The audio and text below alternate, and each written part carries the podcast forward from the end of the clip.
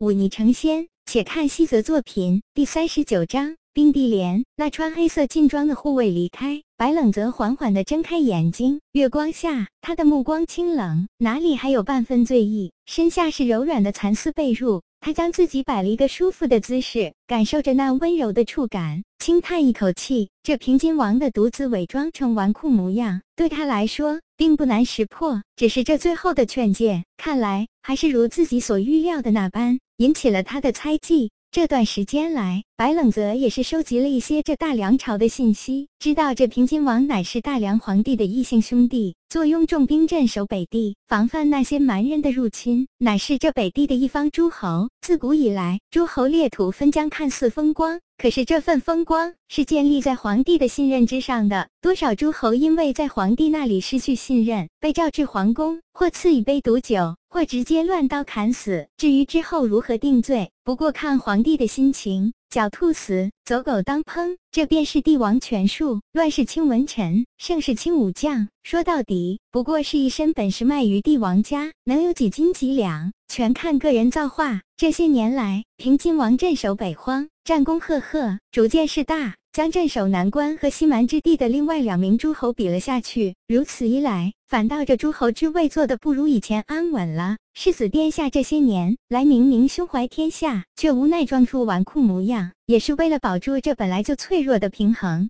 只是他这纨绔模样装的实在不太像那么回事。白冷泽初次见面就能识破，何况那位老而成精、机关算尽的帝都皇帝了，造化弄人。这里不过。出入北地界限，自己只是想去看一看鸡妖司捉拿妖怪，谁曾想就遇到了这北地权柄煊赫的人物。估计那世子会把自己当成帝都健康来的探子吧？白冷泽这么想着，却又忍不住嘴角上翘。自己现在还背负着通缉令，恐怕那位荡剑宗。的高徒不会那么轻易放过自己。此刻自己故意接近这世子殿下，也是为了寻求一份庇护。出言提醒，一是为了亲近世子，虽然会招致世子猜忌，派人查自己。在这乱世，自己又不是那达官显赫之辈，出身草莽江湖，又是偷渡来的这平津之地，去哪里查？一旦他们查不出什么，那么自己就会加倍的安全。至少在世子眼里，自己就成了一个敢讲真话、有几分能耐的朋友，这就够了。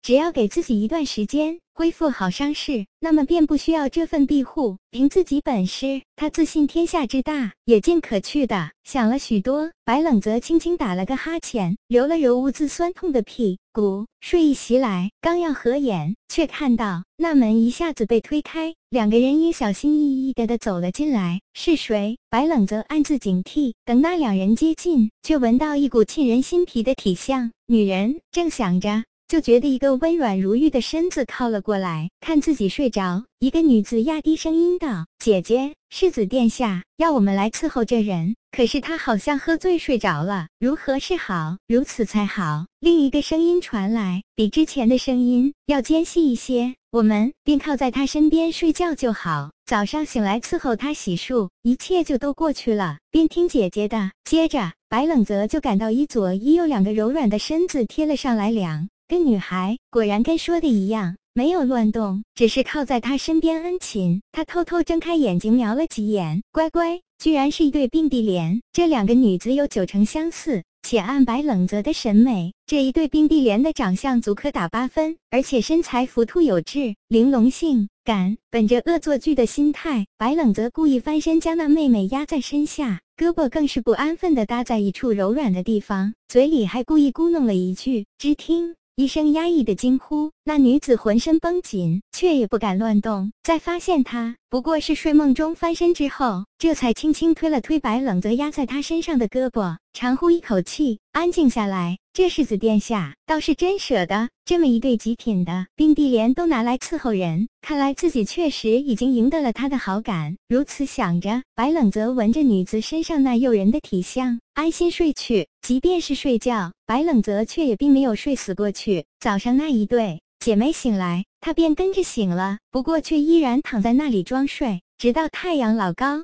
觉得时机差不多了，这才翻身起床。那一对姐妹。早已准备好温水毛巾伺候他洗漱。白冷泽也不矫情，大喇喇的任那小手揉捏，只觉香风阵阵，好不惬意。洗漱之后，见其中一位脸上带着几分羞意，白冷泽便打趣道：“我昨夜梦到有家人陪伴，却不知是哪位。他本是浪荡脾性，潜意识类似拈花惹。”草的勾当也没少做，这些调戏的话说出来自然熟人。听到这话，那位脸上本就有几分羞意的女子，面颊上羞意更深，直红到了脖子根，恍若桃花；而另一位女子却目露恼怒之色，心里早骂惨了他。这人衣着普通，也不知道为何得了世子殿下宠信，怎么就敢如此放浪？他们虽然是丫鬟不假。但毕竟是这行宫里的丫鬟，身份不低。以往来这行宫的大都是皇家贵胄，即便偶尔几位极得宠的大人，也都是极有涵养之人。即便要伺候，也是点到即止。可曾遇到过这般不知羞臊的浪荡公子？白冷泽也不在乎，道了声谢，哈哈一笑，走出门去。刚出门，就看到那位叫做卢进的侍卫侍立在门外。白公子。我家主子吩咐我在这里等您，说你醒了之后陪他去一趟平州。白冷泽抱拳客套一声，跟着卢进走到世子殿下的住处，却见世子早已等候多时。